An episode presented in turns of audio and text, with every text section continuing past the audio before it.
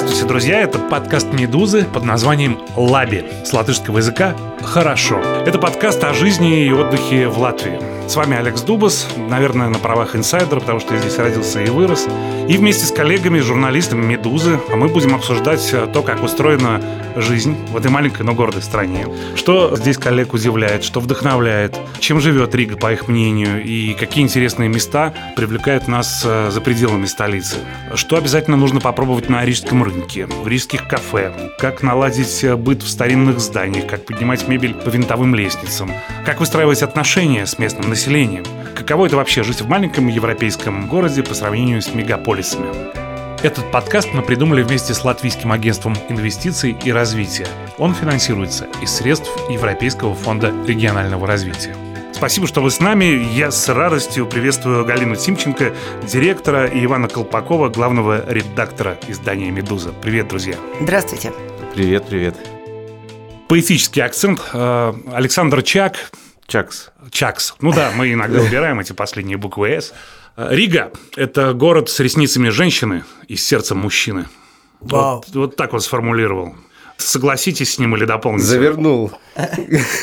Но он был певцом Риги. Наверное, нет такого другого поэта, кто посвятил бы ей столько строк. Ее фонарям, улицам, булыжникам, черепичным крышам, я вам попозже прочту несколько стихотворений. Прекрасно. Мне очень нравится ее памятник. Кажется, его же памятник стоит в Зиёден Дарс, где такой лысый мужчина. И такие... Полноватый в очках? Ну, как я почти, да. Нет, нет, вы, мне кажется, худее, чем Чак. Значит, сердце... Ресницы женщины, но сердце мужчины. Вы знаете, я вообще в поэзии как-то не очень сильна. Я скажу так, что для меня Рига один из самых красивых городов, которые я когда-либо вообще видела на белом свете. И первые два года, когда я здесь жила, я выходила пораньше на работу. Сейчас я как да, бы совсем да. стала бессовестной, прихожу прям впритык. А раньше я выходила загодя, шла и думала, я не верю, я живу в этом городе, я не верю, я себе не верю. Неужели это я иду вот по этим улицам? Невероятно красивый город. Ну, я подпишусь, так сказать, под каждым сказанным словом. Мне кажется, что Рига – это город пустоты, очень красиво обрамленный. То есть красота архитектуры – это же чередующиеся объемы. Угу. Здесь вот объемов пустоты как раз хватает для меня. Поначалу мне казалось, что пустовато. А потом я научился как-то плавать вот в этой пустоте и кайфовать от этого. Мне кажется, это очень хорошее замечание. А я бы еще добавил юрму и вот пляж такой, не когда жарко, а когда пустота еще звенящая. Да, да, да. И она выдувает из тебя весь спам. Вот когда ты стоишь там на берегу, вот э, в голове, и там такой белый шум остается, и ты уже сам можешь наполнять чем угодно. Есть очень важный только лайфхак. Так. Стоять на берегу в Юрмале для того, чтобы из себя все выдуло, нужно зимой. Да. Или осенью. Ни в коем случае не летом.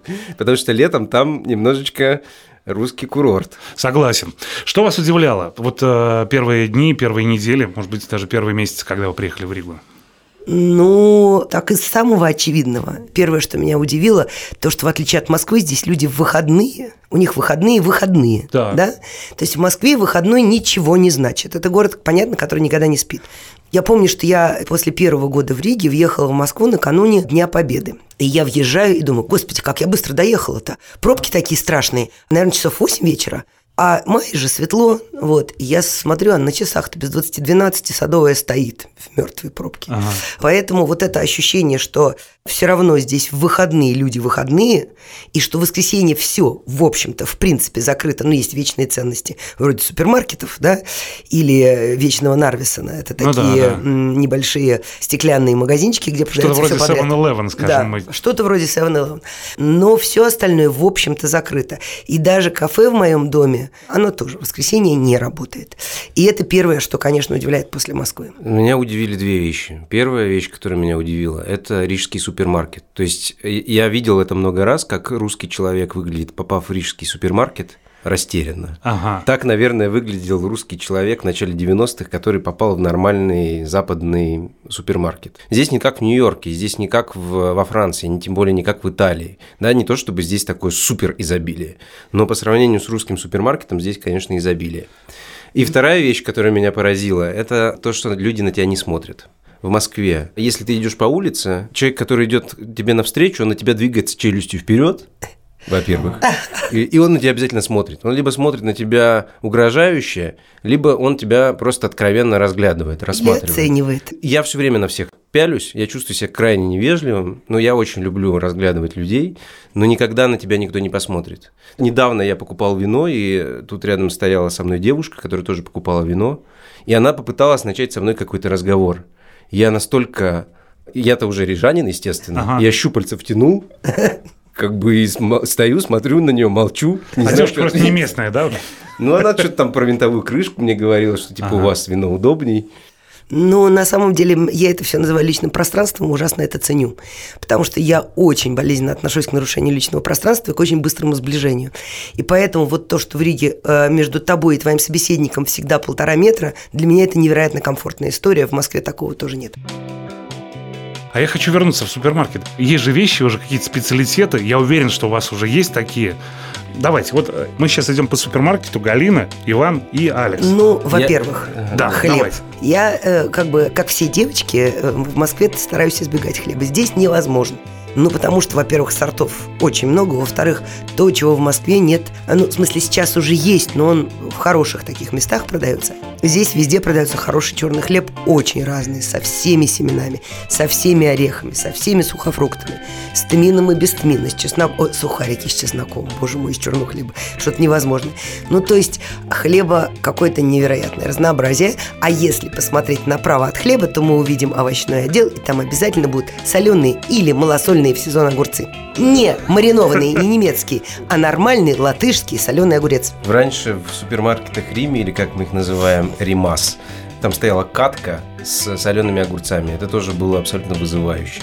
Сейчас, к сожалению, они избавились от этих кадок. Но Вы знаете, до сих пор можно э, купить такие огурцы. Знаете, какие огурцы лучшие в Латвии? Какие? Марубские.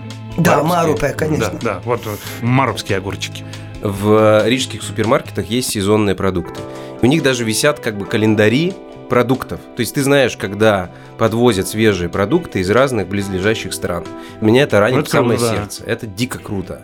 Ну вот сезон яблок пошел. Или, или там пошел сезон лисичек. Ты заходишь в магазин, и продаются развешенные лисички. Или черника. Черника – это альфа и омега, как бы ягодная какая-то местная. Вот я с алкогольного все-таки отдела, поскольку вы упомянули, Иван, вино. А вот э, это вино из одуванчиков. Ни много, ни мало. Его производят э, под Сигулдой. Это десертные вина. Там, арония, цидония – это все местные ягоды понятно, яблоки, э, черника, но вино из одуванчиков. Оно не сильно вкусное, между нами Я еще читал, что но Лат... оно продается. Латвия – это самая северная страна, в которой культивируются виноградники. Вообще-то здесь есть виноградное вино. Сабельное но есть, да. подождите, подождите. Вот Алекс увидел вино из одуванчиков, а я точно знаю, что здесь есть вино из рабарбара. Есть, да. А теперь мы плавно перейдем к языку, потому что все русские люди, которые живут в Латвии, не называют ревень ревенем. Они называют его рабарбар. Рабарбары, да. Так вот, вино из ревеня или из ревеня или из ревеня, не знаю, как правильно, и даже игристое вино. И оно, кстати, очень приятное. А чтобы его опознать, на нем есть стрекоза нарисованная. Мои коллеги всегда просят привезти, конечно же, рижский бальзам, но черносмородиновый. Рижский бальзам очень профессионально употребляется сотрудниками «Медузы». То есть, во-первых, у нас есть редакционный директор Татьяна Ершова, которая любит время от времени заказать себе чашечку кофе и взять себе стопочку бальзамчика, так, как будто она... Я видел, как это делают местные, ага. и всякий раз как бы немножечко офигевал. А она очень профессионально это делает, как будто она здесь живет всю свою жизнь. Во-вторых, есть традиция, которая называется «Посвящение в сотрудники «Медузы».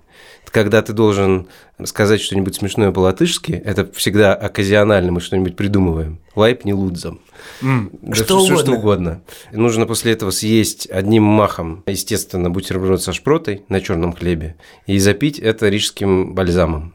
Понятно, что... Красиво. Мы примерно как э, иностранцы в центре Москвы в ушанках в этот момент выглядим. Но... Да нет, нет, вполне себе. Ну и это же вкусно. Очень. Да, все да. дело. По поводу латышских слов, я вам скажу три слова, дорогие друзья. Вы их запомните, и здесь вы не пропадете никогда. Лудзу донмай майза. Дайте, пожалуйста, хлеба. О хлебе. У нас же тема удивления. Некоторых удивляет, что есть латышское блюдо – хлебный суп. И это десерт. Я люблю хлебный йогурт хлебный йогурт, хлебные мороженые, хлебные конфеты. Да. Конфеты с черным хлебом да. невероятно вкусные. Да. Это правда, вот это то, что удивляет. Да, это классная вещь. А еще здесь продается то, что я всегда вожу бабушкам и мамам своих подруг. Какао, которое упаковано так же, как его когда-то упаковывали в Советском Союзе, ага. такие острые буквы, фиолетовые коробочки с золотом или серебром. И здесь есть конфеты коровка. С коноплей? Нет, нет, Просто обычные, коробка. но они очень большие, они весят да. почти 100 грамм, да? На них написано огромные. Готиня. Готиня. Готиня. Готиня. В, в латышском языке все ударения на, на первую первый гласную. слог. На первую гласную, да, да. Но там Иван бывает, Колпаков, Галина, да. Тимченко. Затем там встречается вот это вот э, как а это, называется? Помощь, гарумземе. Гарумземе. Это, это да. как раз очень просто. Это, это как транскрипция, это значит удлинение. Да. То есть это очень неудобная штука. Латышский язык простой.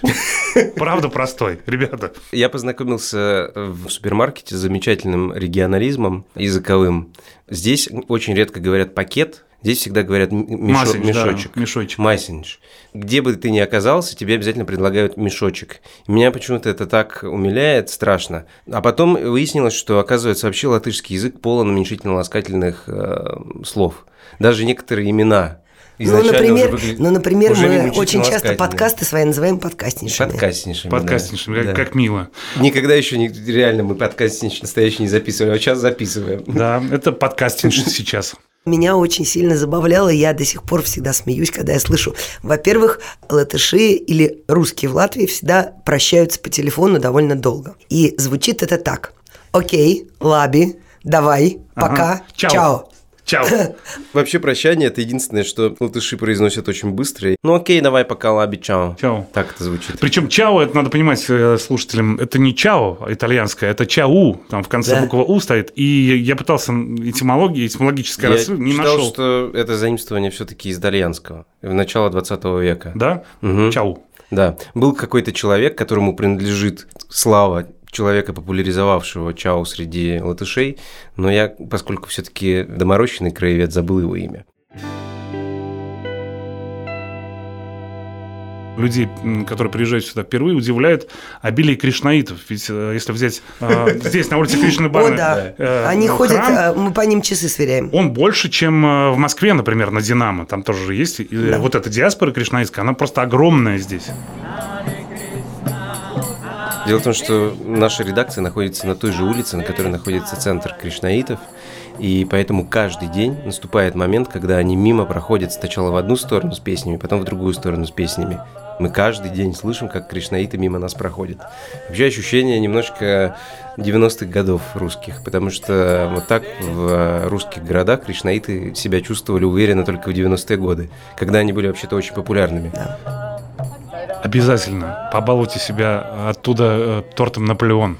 Да, ну кришнаитским. Во-первых, можно себя побаловать тортом Наполеон кришнаитским. Во-вторых, кришнаиты э, кормят э, малоимущих людей, поэтому да. себя можно побаловать просто едой. Довольно большое количество то приходит к ним ежедневно. Очень много. Они очень серьезно работают над помощью бедным здесь. Это, кстати, впечатляюще.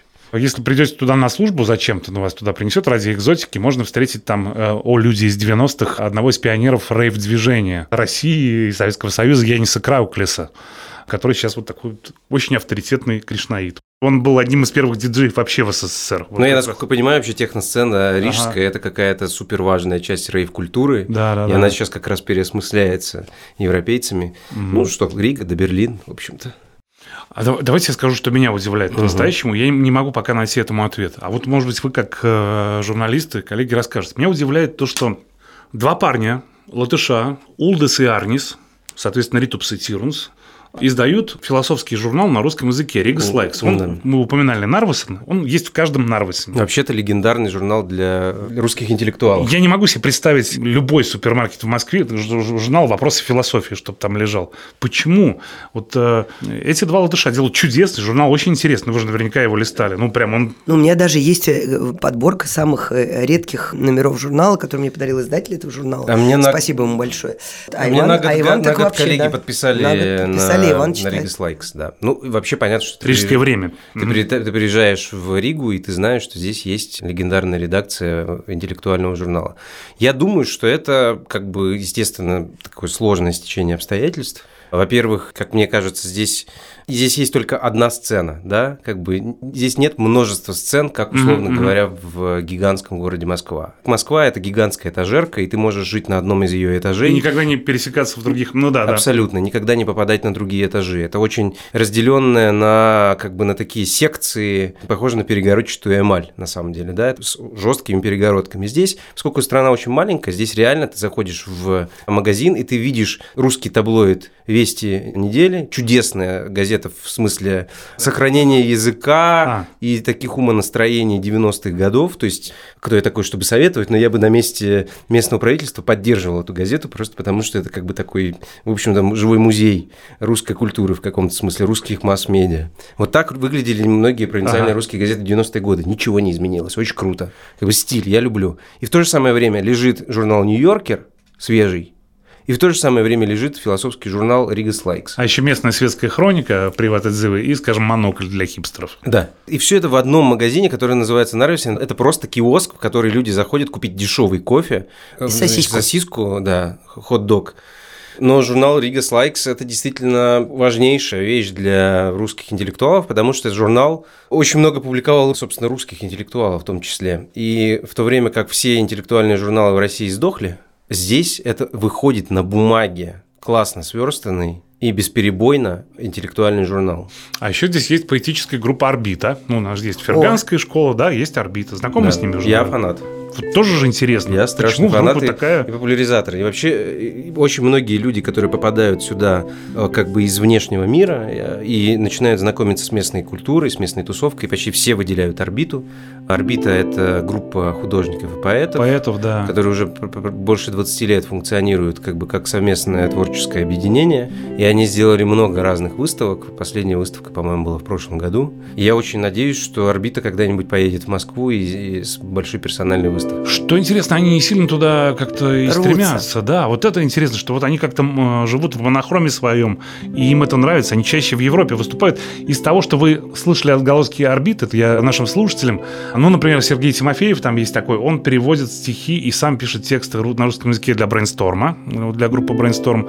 Либо, если какие-то спектакли Нового Рижского театра Херманиса гастролируют, вот русские тексты его. Ну, то есть... Э, они еще очень важная вещь, которую э, они здесь делают, они функционируют еще как издательство. То есть да. они не варятся в собственном соку, они мультиталантливы, они делают выставки, они проводят перформансы, они делают объекты современного искусства, они все пишут стихи, и стихи очень хорошие.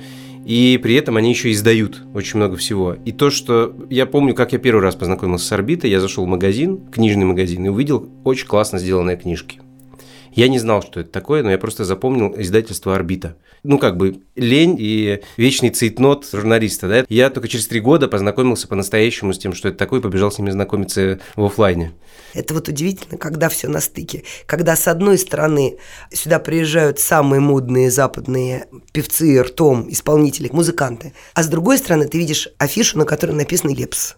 Или Семен Слепаковс. Ну, Семен Слепаков все-таки это не совсем такое... Ну, это все-таки очень русское явление. Про это есть грустный спектакль, когда, ребята. Когда на одной афишной тумбе ты видишь самых модных музыкантов мира вот прямо сейчас, и тех людей, которые, ну, по Первому каналу, наверное, на голубых огоньках, если они еще есть, выступают. В общем, в Новом Рижском театре, где вот руководит Алвис Херманис, куда приезжает Барышников, лучший театр, чего там говорить, Латвии, на мой взгляд.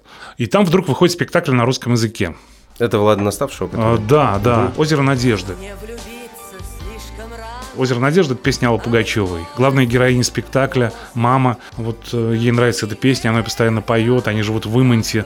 Там идет вечный ремонт в этой квартире. Ее сын, они пытаются... Имонт – это спальный район. Спальный район, да. И она говорит, э, сходи на Рудзутак. Рудзутак так назывался раньше проспект Курзамас, главный проспект Имонта. Раньше назывался в честь латышского красного стрелка проспект Рудзутак. Она по привычке называет. И он выходит не в театре русской драмы, где, по идее, должен был бы, где русскоязычная диаспора могла бы осмысливать свое мироощущение, что я здесь, кто я здесь.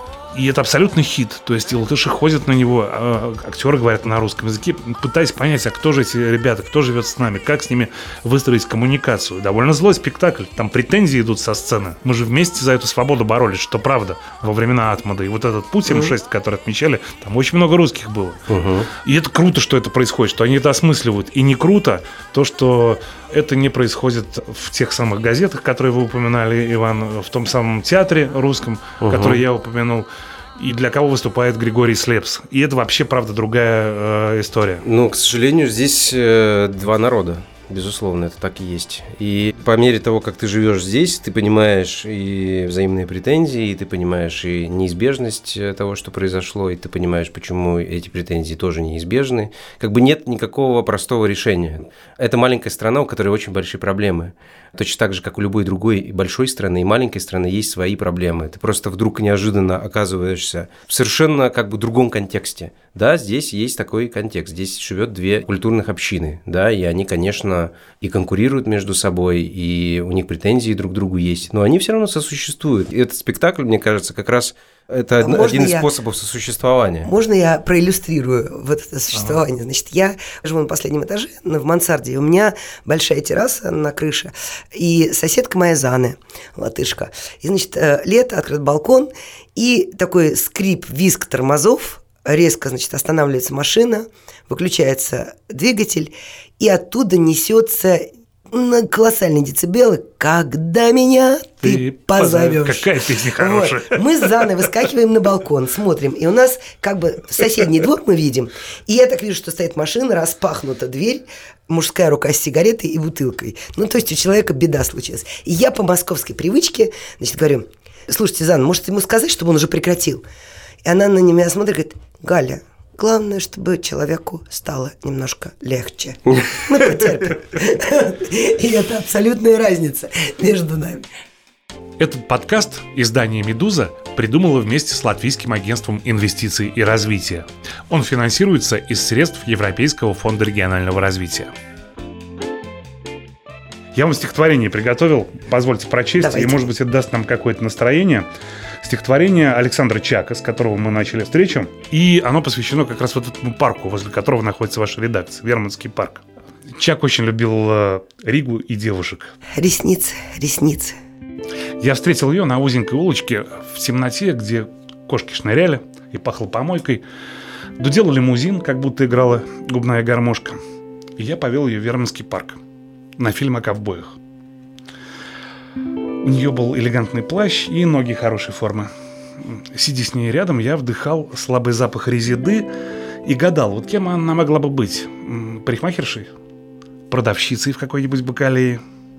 Трещал киноаппарат, тьма пахла хвойным экстрактом, и она рассказала, что любит орехи, иногда папироску, секс, что видела виноград лишь за стеклом витрины, слишком дорого, и что она не знает, для чего она живет – в дивертисменте после третьего номера она призналась, что я у нее буду, должно быть, четвертый любовник. В час ночи у нее в комнатенке мы ели виноград и начали целоваться. В два ночи я уже славил Бога за то, что он создал Еву.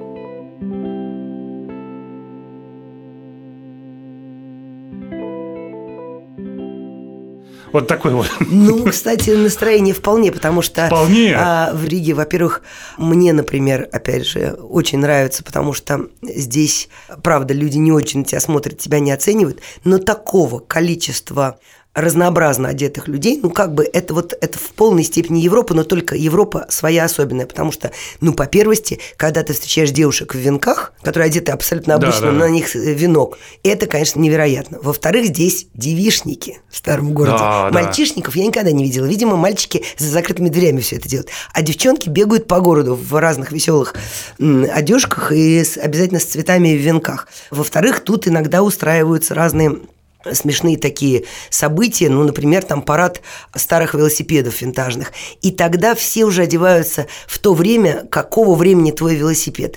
И чего здесь только не увидишь. И дам, которые, в общем-то, практически в корсетах, там, начало 20 да, века да, еще, да. и девушек из 30-х годов, и из 60-х, и каких угодно. И это невероятная красота.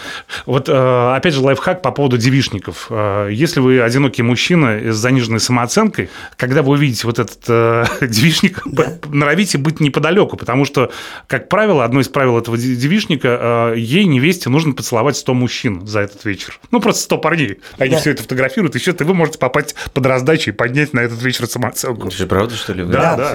Серьезно? Традиция, такая есть да, такая традиция? Да, абсолютно. С ума с Заводил ли вас кто-нибудь, ребята, за то время, что вы здесь живете, во дворик любви на улице Стрелнику? О. Конечно. Наш юрист прекрасный заводил меня в этот дворик специально. Мы с ним даже заехали туда. Расскажите вы, потому что я боюсь наврать. Красивая штука. Я Очень тоже красиво. не помню. Улица маленькая, поэтому если вот, Иван, вы пойдете гулять, зайдете в любой из там 15 дворов, и в итоге найдете. Там на всю стену висит выцвевший э, такой баннер, вот как раз родом из начала 90-х, с площадью Сан-Марко в Венеции. Так. Э, с репродукцией. Что, ну, девушка... Он, он не на всю. Дело в том, что ты так входишь через подворот во двор, и он так справа, и его так нужно еще вот так, ну... Разглядеть двор, за деревом, разглядеть, которое да, разрослось с тех пор, да. Ну, жила девушка, э, она мечтала о Венеции, ей очень нравилась Венеция. Вот у нее были окошечки такие. В нее был влюблен мужчина, состоятельный по тем временам, и любишь Венецию, хорошо. И вот однажды утром она проснулась, открыла свои окна, и у нее окна выходят на площадь Сан-Марко. Вот С ума с этим. Живет ли да. она там сейчас, не знаю. Как сложилась судьба ее, его, не Значит, знаю. Не наврала бы. Могла, ну, да. Тут много стен, которые, конечно, хочется раскрасить. А Отсутств... там нет, э, это не граффити, это картина. Она выцвела. Да. А. Это прям огромная, ну, я не знаю, сколько метров на сколько метров. Ну, как торец дома, да. просто совсем. Класс. Да. У меня есть, например, маленькое хобби. Я нахожу разные граффити на рижских угу. разных объектах. Это бывает на светофоре, это бывает на трансформаторной будке, это бывает там на урне, еще что-то. И их фотографирую, иногда выкладываю в Инстаграм. Но вообще, на самом деле, единственное, чего я в Риге не люблю, это тех людей, которые разрисовывают деревянные дома своими безобразными надписями. Потому что деревянная Рига невероятной красоты. Угу. И когда я вижу, что поверх просто из баллончика написано что-то, обычно даже не разберешь что, очень больно и обидно. Ну, ты про теги говоришь. Вообще, да. раз как бы волна негатива пошла, я как раз не люблю Ригу за то, что здесь очень мало граффити. Здесь как бы город с латышской тщательностью и с латышским вот этим вот аккуратностью поддерживается в чистоте и порядке. То есть, если граффити появляется, то все знают точно, типа, вот встречаемся возле того граффити, потому что, как бы, здесь их всего несколько штук на весь город, таких значимых, больших э, граффити-рисунков, что отличает э, Ригу от э, Берлина, многих, например. да, от многих европейских городов и от Москвы тоже. Но ага. ты вот начала говорить про деревянную архитектуру, и я вспомнил, что здесь есть классная очень вещь. Самые крутые кабаки самые классные э, клубы находятся в руинизированных желательно деревянных зданиях. Ну да, да. Здесь есть такой э, самый сейчас, я думаю, центровое место, которое называется Canopus Culturis Centers, да, так правильно? Я Центр конопляной культуры? Нет. Ну, да, это так э, всем очень нравится это название, потому что оно звучит как э, Центр конопляной культуры, хотя на самом деле им э, просто владеют э, братья по фамилии Канопис, кажется, насколько я понимаю. Это легенда. Я просто пересказываю легенду. Может быть, это неправда. И это здание бывшей музыкальной школы на пересечении Сколос, Сколос и Лачплиша? Лачплиша. Лачплиша. Значит, это деревянное здание, буквально, в котором просто разместился бар и клуб, и там все происходит в диапазоне от выступления берлинских, собственно, диджеев до поэтических чтений, пьянства и всего прочего. Это реально самое центровое место. Есть еще там, не знаю, клуб Алипония, да, там бар, в который тоже изба. Или у меня недалеко от дома на улице Гертрудес просто деревянное здание двухэтажное, на первом этаже организован паб. То есть это такой такой новый рижский стиль. Ты заходишь в дом, в котором буквально деревянные стены, это реальная изба, и в этой избе сидят люди и выпивают. Есть такая вещь, да, как бы петербургский бар. Да, да. И есть тоже такой рижский клуб. Вот если говорят сейчас рижский клуб, рижское место модное, я представляю себе сразу же деревянную избу. Это новый тренд, Иван, так не было раньше. Это очень классно. Вообще-то очень практично, потому что ну, особо жить там не, не получится, а вот А вот так дома образом... живут, да, они умирают, их, э, их топят, все хорошо. Вы и... знаете, что в Риге в таком доме родилась э, Вера Мухина. Мухина да. Я сегодня проходил мимо этого дома, это в московском Форштадте. Я не знал, что этот дом здесь есть. Но я сегодня вот только что мимо него проходил и сфотографировал вот меня в телефоне. Здесь нужно, наверное, рассказать э, тем, кто слушает наш подкаст, Тинч, про то, что Мухина спасла, в общем-то, да. статую свободы. Нужно объяснить, что такое статуя свободы. Да, Значит, давайте. это э, потрясающей красоты памятник 30-х годов. Фашисты который... называли ее коньячной бабой, вот так вот пренебрежительно. Коньячная баба, так, а значит, латыши ее называют... Милда. Милда. Милда. Значит, это очень красивая, на таком высоком-высоком-высоком постаменте. Женщина да. зеленого цвета красивом длинном платье, которое держит три звезды. Три звезды. Три звезды, символизирующие в тот момент три Три земли, региона, три, да. Три, Три региона, волости Латвии. Три волости. Сейчас их четыре, да. Видземе. Латгалы, да. и Латгал. А сейчас есть земгалы еще. Да. Легенда гласит, что собирали на этот памятник всем Народ, миром. да, да. И очень круто, что ее не уничтожили ни когда советские войска вошли в 40 году, ни фашисты, когда вошли в 41-м. То есть она просуществовала благополучно до наших времен. А почему она просуществовала? Потому что Вера Мухина. Снести хотели, потому что восточное направление, там как раз люди разрывают цепи. То есть это привет очень- большому это- брату, да, ну, это очень- символично. Это очень, это очень националистический, на самом Ну, деле, памятник. это Это, правда, важнейший памятник национальному Хочу вам даже сказать, что моя подруга, которая живет в Таллине, я к ней приехала в Таллин, и она мне с такой нескрываемой завистью сказала, ну, у вас в Риге все-таки милый стоит, а у нас какой-то хрустальный ключ, который нам подарили из Чехии. Ну, как бы на этом же месте. Ну да, и, собственно, хотели снести, и э, Вера Мухина как-то убедительно, убедительно рассказывала, почему этого делать нельзя, что это не имеет отношения к национализму, хотя имеет, на самом деле, теперь Еще мы знаем, какое, да. да. И что это просто произведение искусства, которое необходимо сохранить. Я слышал еще одну легенду, что Вера Мухина предложила пустить троллейбус вокруг этого памятника, чтобы снизить, так сказать, пафос А, этого градус. места. Вот это интересно, я не слышал И это. таким образом, как бы это позволило чуть-чуть десакрализовать это место, и к нему как бы меньше было... ну, то есть Внимание советской меньше, власти. меньше внимания советской власти.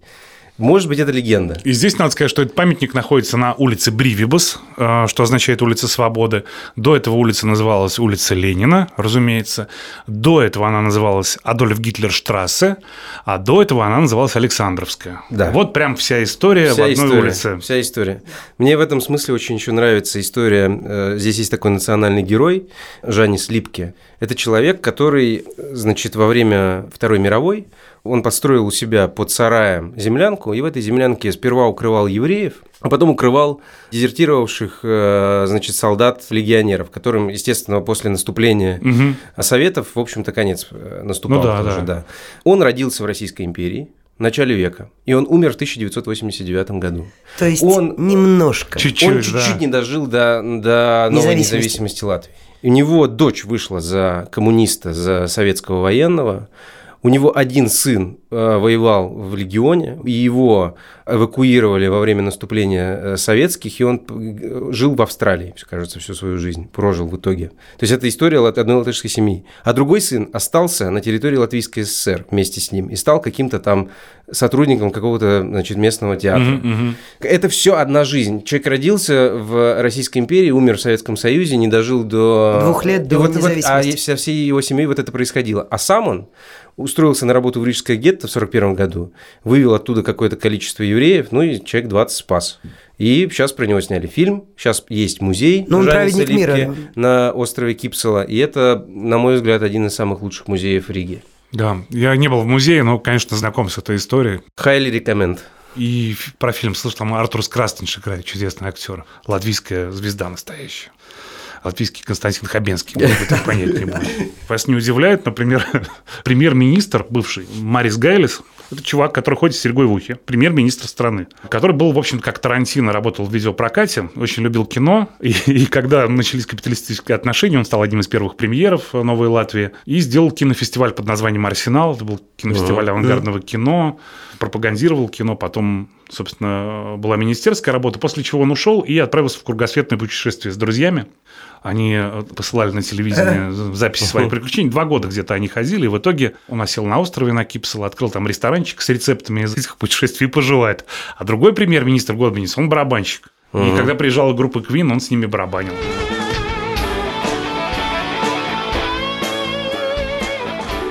А я была однажды в гостях у третьего премьер-министра и обратила внимание, что на нем, конечно же, очень хороший костюм, но руки у него очень такого вида, как будто он в огороде все время. Так. То есть вот где-то вот здесь, где мелкие морщинки, там вот за- Ага. забилось так, как это бывает у людей, которые работают С землей, а, да? с землей. А, Это не, не отмывается, это не грязь, просто это уже не отмывается. Круто. И когда мы вышли в приемную, там стояла гигантская корзина яблок, и нам э, девушки из приемной сказали, а вы яблоки берите, берите, и это министр приносит, у него сад большой яблочный. Берите с собой, набирайте Ну, яблок. Как это мило. Это вообще совершенно другое ощущение. Размер страны, и расстояние, которое тебя отделяет от ее руководителей. Ну, то есть, типа, вот я там в прошлом году был на удивительном тоже, всячески его пропагандирую, празднике песни и пляски, который проходит раз в пять лет, и на который приезжают латыши со всего мира. Это вот. мощнейшее зрелище. Я аккредитовался, значит, как журналист, получил приглашение, я пришел по приглашению, сел, смотрю, через там пять рядов от меня сидит президент сидит мэр Риги, ну, то есть просто mm-hmm. ты как бы с огромной скоростью попадаешь в вип-ложу, при том, что ты далеко не как бы не вип. По местным меркам не вип, и вообще, в принципе, к этой стране никакого вообще отношения чужак не имеешь. немножко. Вот, это еще одна классная вещь, которая здесь э, поражает, мне кажется, людей, недавно сюда переселившихся. Это, в принципе, точка зрения маленькой страны. Просто все начинает видеться совершенно иначе, когда ты вдруг понимаешь, что ты живешь в стране, с довольно короткой вообще-то историей и довольно болезненной. И еще и болезненность этой истории связана с тем, что под боком у Латвии все это время был большой сосед под названием Россия. У меня диплом историка, и для mm-hmm. меня это очень как бы классная, в смысле просто кругозора, очень интересная штука увидеть Россию с другой перспективы. Да, немножечко взгляд со стороны, ну, конечно, вообще-то нужен, я хочу нужен. сказать, что имперский комплекс уничтожается, просто испаряется на латвийском воздухе со скоростью звука.